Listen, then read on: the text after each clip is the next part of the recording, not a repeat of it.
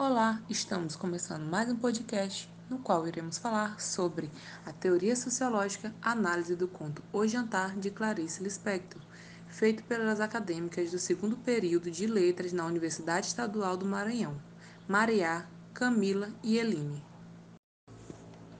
Agora eu vou falar um pouco sobre Antônio Cândido. Antônio Cândido de Melo e Souza foi um sociólogo, crítico literário e professor universitário brasileiro estudioso da literatura brasileira e estrangeira.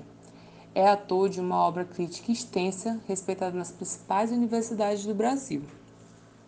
A construção teórica do pensamento de Cândido se pautou em três grandes fases. A primeira correspondeu ao decênio de 1940. Esse período preocupava-se com a busca de condicionamento e causas, tendo a concepção de que as obras literárias deveriam ser explicadas por meio de de um sistema de condicionamento oferecido pelo meio. A segunda fase foi no decênio de 1950, que mostrou a aproximação por outros tipos de abordagem, a analítica e a conceitual. A antropologia social inglesa e o neocriticismo americano entraram nesse meio também. Essa segunda fase se preocupava com o problema da funcionalidade e não apenas com a sequência temporal dos eventos ou das obras. Por fim, a terceira fase foi no decênio de 1960. Caracteriza-se por uma busca maior pela estruturação, ou seja, o processo por meio do que, do que era condicionamento se torna elemento interno. Porém, não era apenas pensar no condicionamento e no sistema, mas no estabelecimento de uma fórmula na qual o externo se interioriza. Essas foram as orientações que ajudaram a Cândido a desenvolver o seu método crítico, podendo observar a relação entre literatura e sociedade. Clarice deixou diversas obras importantes publicadas, fazendo com que diversos estudantes usem como base para seus trabalhos acadêmicos, fazendo assim com que sua fortuna crítica seja bem extensa. Iremos fazer uma análise sociológica do conto O Jantar de Clarice Lispector. Clarice Lispector nasceu em 10 de dezembro de 1920 em Tcheltchanik, na Ucrânia. Foi escritora e jornalista brasileira, autora de romances, contos e ensaios. É considerada uma das escritoras brasileiras mais importantes do século XX. Sua obra está repleta de cenas cotidianas simples e tramas psicológicas reputando-se como uma de suas principais características a epifania de personagens comuns em momentos do cotidiano. Estudou o direito na Universidade Federal do Rio de Janeiro. Apesar de, na época, ter demonstrado mais interesse pelo meio literário, no qual ingressou precocemente como tradutora, logo se consagrando como escritora, jornalista, filósofa, contista e ensaísta tornando-se uma das figuras mais influentes da literatura brasileira e do modernismo. Morreu em 9 de dezembro de 1977, aos 57 anos. Olá, eu sou a Camila, espero que todos estejam bem. Eu vou falar um pouco sobre o conto Jantar. Então, o conto Jantar, com a maioria dos contos de laços de família, tanto o enredo como o elenco parecem simples.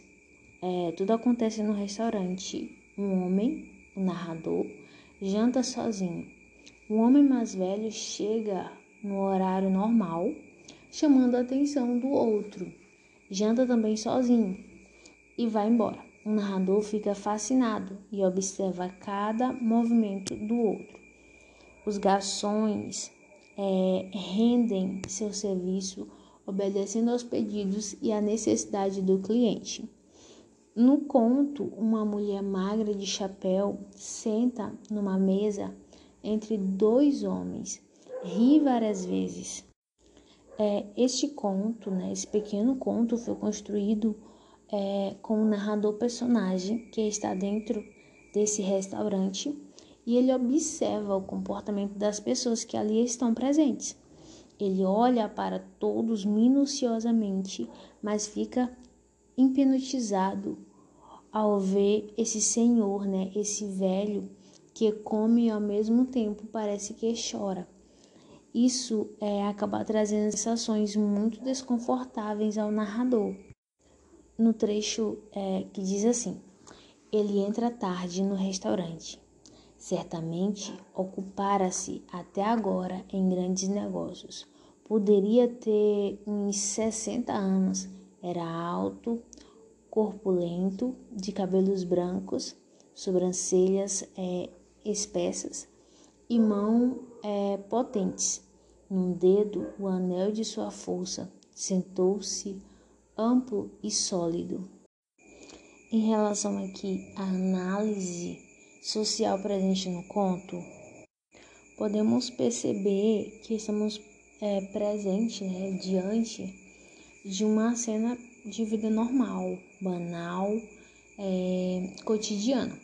Todos estão jantando, mas nas mãos de Clarice Lispector, um simples jantar se transformou numa experiência angustiante e traumatizante. Os personagens estão no lugar público e seu comportamento é visível e sujeito ao julgamento de outros. Tem a obrigação social de seguir as regras de comportamento dessa sociedade. Durante a refeição devorada vorazmente, o homem observa um outro, né, que no texto diz o velho, passa por pensamentos e emoções fortes, né? Que eventualmente lhe provocam uma lágrima, porém rapidamente se recompõe. Mais significante do que a, na a narração detalhada do ritual da ingestão são as várias reações do narrador às ações do velho. E de vez em quando é, ele dirige-se a uma frase agressiva, só que imaginária, em que ele ameaça, despreza e menospreza. Mas isso só no imaginário. É, nunca teria a coragem de atacar, nem menos de falar a um monstro tão forte e sólido. O narrador considera o velho uma espécie de emblema ou cume de masculinidade hegemonia e poder físico e econômico, que sendo tão diferente dele próprio. Então, aquele momento no conto não se tratava apenas de um jantar qualquer, é um ato de alimentar-se. O descrito não é apenas a maneira do homem de comportar-se durante a refeição, mas do ser humano em seu modo de ser, a brutalidade e a falta de polimento do velho ao realizar sua refeição é observada pelo, pelo nosso narrador, que a partir de então passa a analisar seu próprio comportamento. O conto ele levanta aspectos do ser humano não somente diante de sua refeição, mas diante de um modo geral. Sugere uma personalidade faminta diante da vida. Clarice usa o ato de comer para é, retratar o seu diante de questionamento internos, né? O lado psicológico, a sobrevivência e as crises existenciais. E essa alusão que é bem observada durante o conto. Ao mesmo tempo que o velho é veroz, percebe-se que há algo que incomoda. Há uma, uma certa tristeza. E essa é só, é, só é observada por o narrador. Ao final do conto, percebemos, apesar de tudo, empatia do narrador com o velho, bruto, grosseiro e ao mesmo tempo é, desmoronando por dentro. Clarice é exatamente como sempre, psicológica em seus contos. Ela destrincha o ser humano de modo profundo, até mesmo essa parte selvagem. Olá, agora iremos discorrer sobre a crítica sociológica pela perspectiva do crítico literário Antônio Cândido. tendo como obra o conto de Clarice Lispector O Jantar.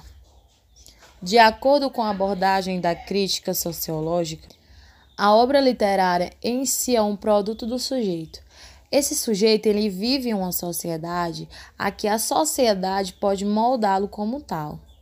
Na obra de Clarice Lispector, O Jantar, pode-se identificar a teoria socialista, onde o personagem principal, ao certo não se pode ser definido, não foi definido se era homem ou uma mulher.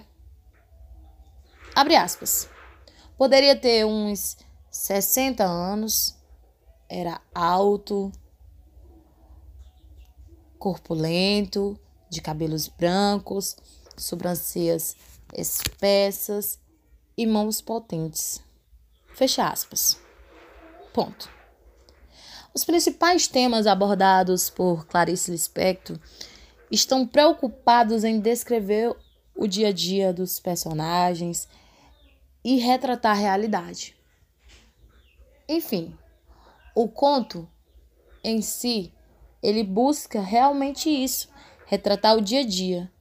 O conto Jantar, ele retratou o jantar de uma pessoa com vários detalhes que possivelmente aquela aquela cena que foi retratada no conto, ela pode ou não ter acontecido de fato.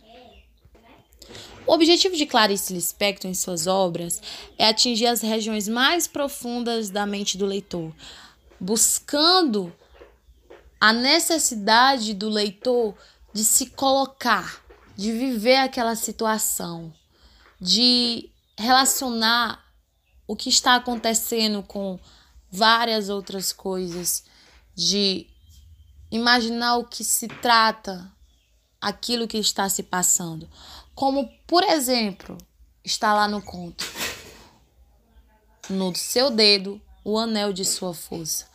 Aí, a autora vai procurar que o leitor ele tente imaginar, mas o que significa o anel de sua força? Será que é o anel que carrega pela sua profissão? Ou talvez ele é uma pessoa vistosa, de grande importância na sociedade.